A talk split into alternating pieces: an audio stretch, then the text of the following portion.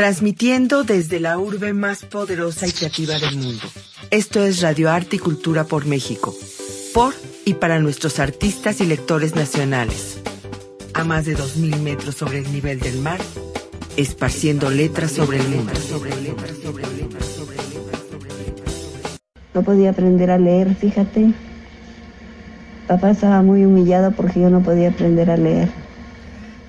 Pero no porque no me fijaba que la monja estaba diciendo la A por, el, por la patita, la O por el rabito. Y yo estaba viendo los polvos. Yo veía, ¿no te has fijado que entran rayos de luz en la mañana y se ven en, en los rayos esos de luz? Hay polvitos de colores azules, verdes, amarillos, que están girando, girando, girando. Yo me imaginaba que cada polvito de esos era un mundito chiquito y que allí vivían gentecitas chiquititas. Radio Arte y Cultura por México es un programa inclusivo, diverso, literario y divertido, porque el arte y la cultura son maravillosos.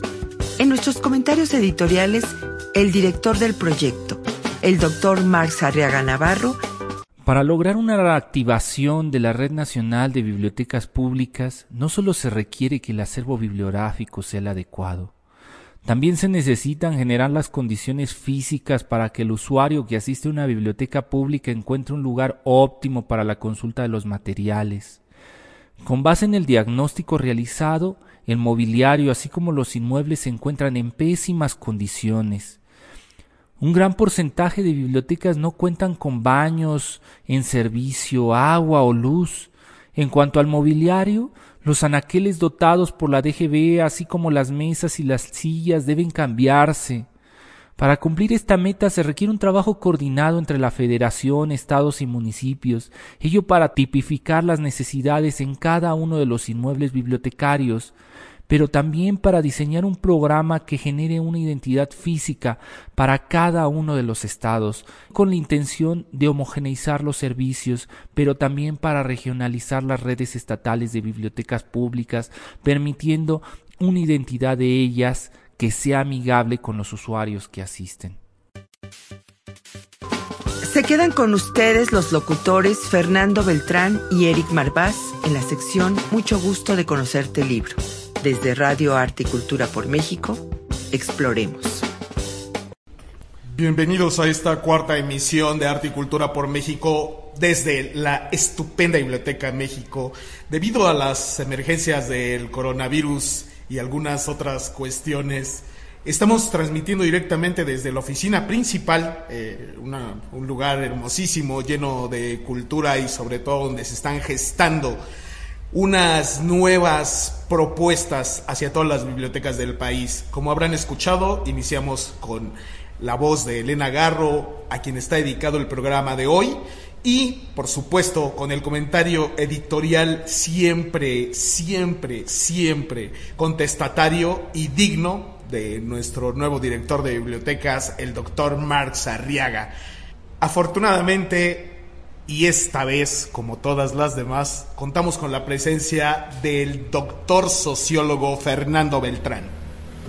¿Qué tal? Muy buenas tardes a nuestra audiencia. Pues sí, en efecto, estamos en un centro neurálgico, por decirlo así, de la Biblioteca de México, en la dirección general. Estamos muy contentos que nos hayan permitido, eh, en aras pues de la seguridad, con todo esto que nos tiene un poquito aterrados, ¿no es cierto? Pero estamos aquí, estamos muy contentos y tenemos un programazo porque la figura de la cual vamos a estar platicando Eric Marvás y yo, pues es fenomenal, Elena Garro.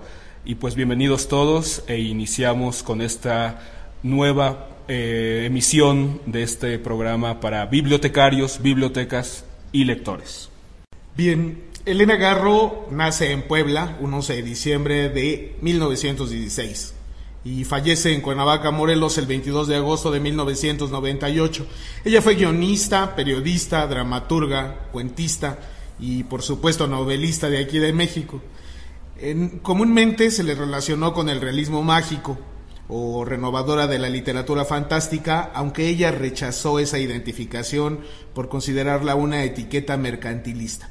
Algunos críticos consideran que la obra cuentista de Rulfo y los tres primeros libros de Elena Garro, que son Un hogar sólido, Los recuerdos del porvenir y La semana de colores, inician este movimiento literario.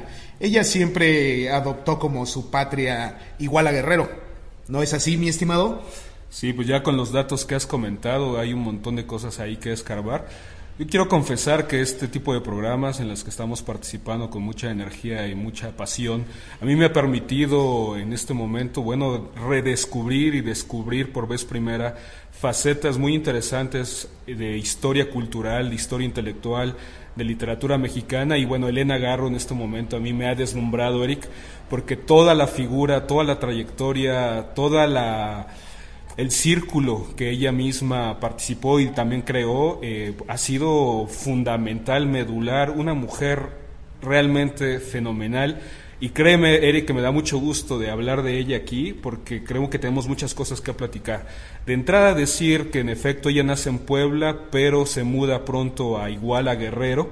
Y qué, qué, cosa curiosa, ¿no es cierto?, de que la infancia para muchos escritores, para muchos así lo han testimoniado, es decisiva de tal suerte que esta novela, la más eh, famosa, la más emblemática, la que todo mundo identifica a Garro, Los Recuerdos del Porvenir, pues nada más y nada menos que está dedicada a, esa, a ese periodo de infancia, sus recuerdos, las voces, los personajes que ella misma señala, algunos son ficcionales, otros no, otros sí son reales, de tal suerte que cuando ella estuvo enferma en varias ocasiones eh, fuera de México, en este, en este caso París y en, y en Suiza, ella escribe esta novela, el borrador o el manuscrito, y pues decirte, Eric, que eso a mí me llama mucho la atención, cómo el escritor siempre está escribiendo, como dice Álvaro Mutis, con la memoria.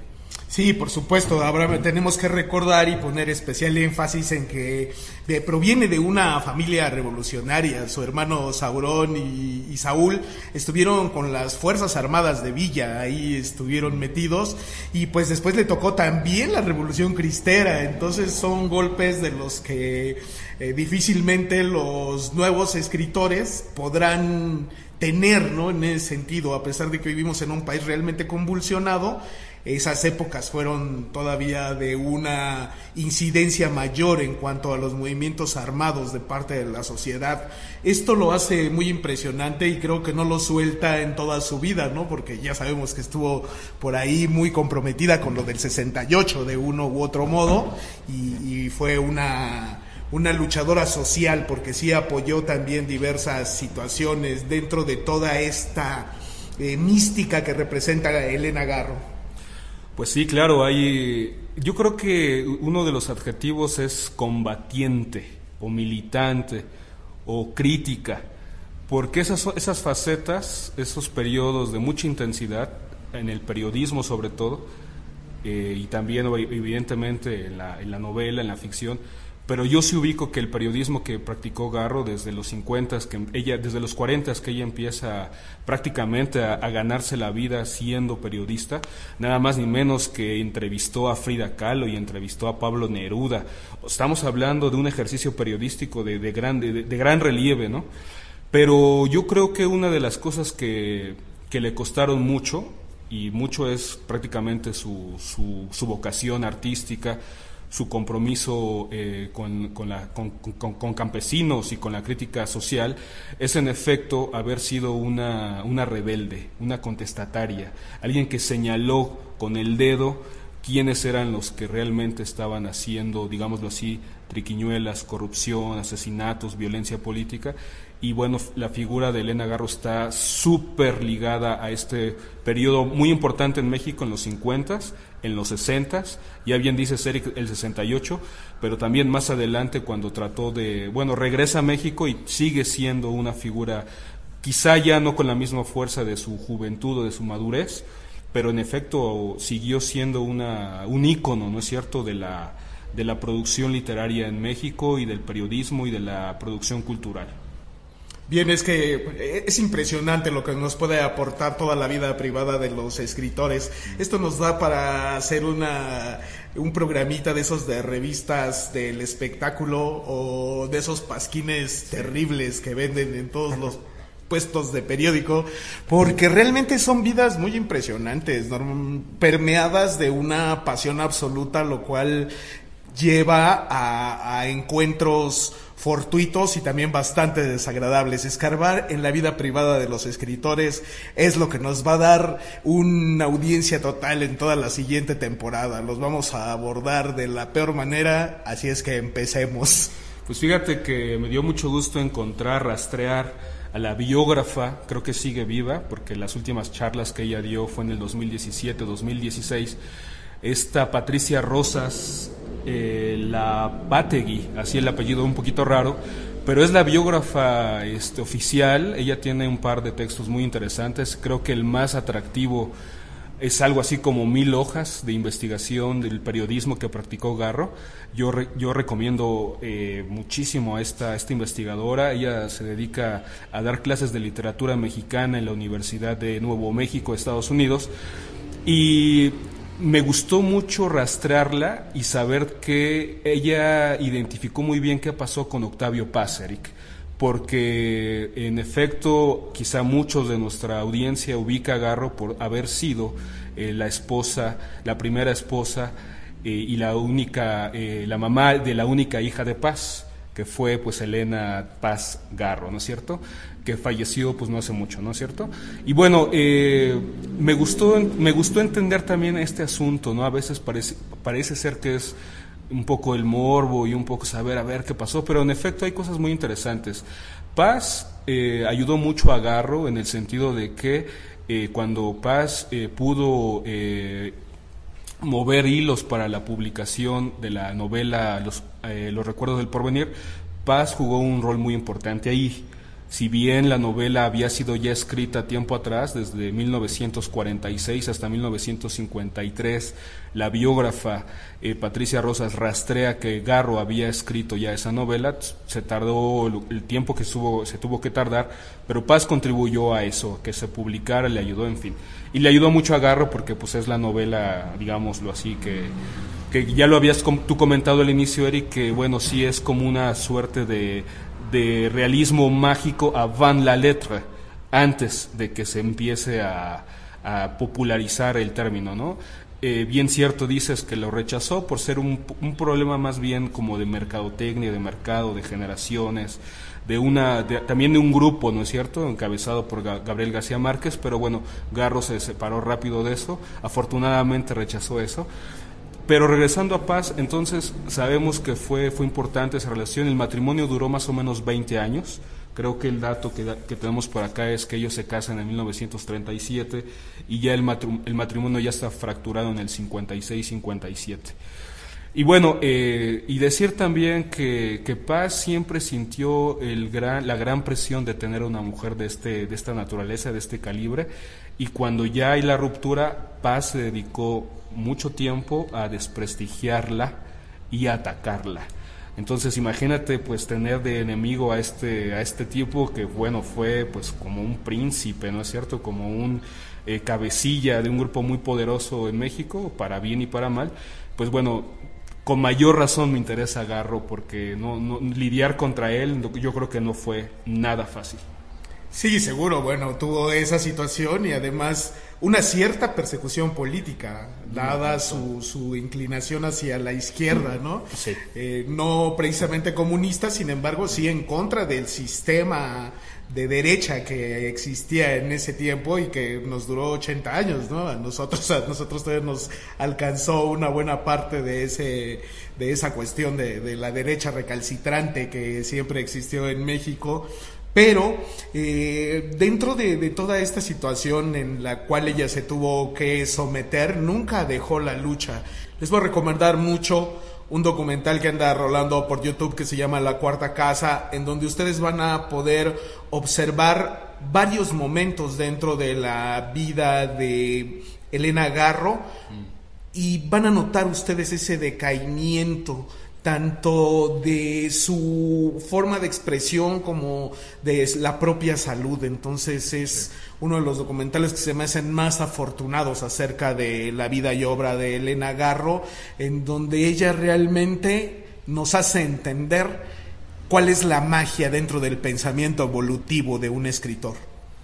Sí, eh, pues fíjate que esto que comentas de su activismo político, eh, la biógrafa más o menos reestra esta evolución. Dice que en los 40 cuando ella se dedica a hacer periodismo encubierto, es decir, ella se hace pasar por alguien para entrar a un hospital psiquiátrico y redactar y denunciar un montón de, circunstancias atroces ahí en ese tipo de, establecimientos, de instituciones, ya desde ahí Garro ya tiene claramente, digamos, un, un, sentido, por decirlo así, un feeling hacia los desprotegidos, esta gente que está sufriendo un montón.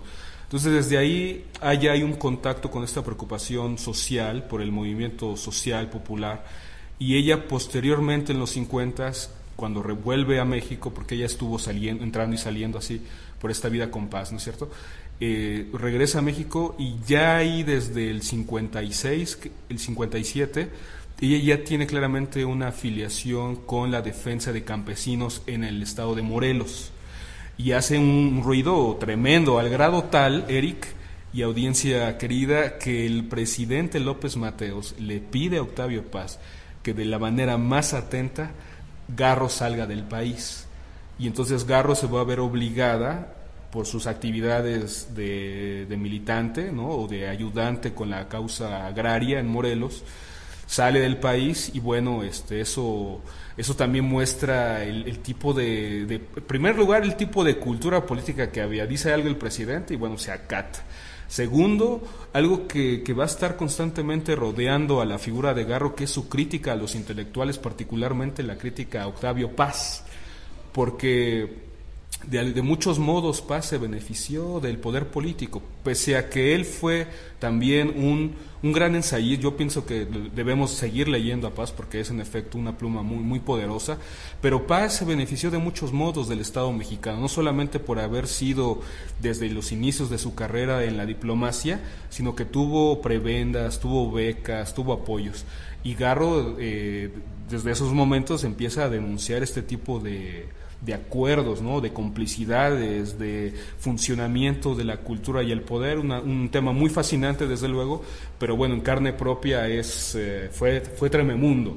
Y decirte finalmente, Eric, para, para cederte la palabra también, desde luego, que cuando ella vuelve a regresar, cuatro años después regresa en el 64, es ahí ya el gran, el gran, gran, gran este movimiento estratégico que hace Garro, que es conoce a Carlos Madrazo, Carlos Madrazo en su momento fue eh, dirigente, líder, líder nacional del, del, PRI, y él, por lo que yo entiendo y por lo que he leído un poco alrededor en el contorno de todo esto, es de que él sí intentó una reforma política al interior del PRI. Estamos hablando del 64, cuando es el mismo año en que entra Díaz Ordaz al poder.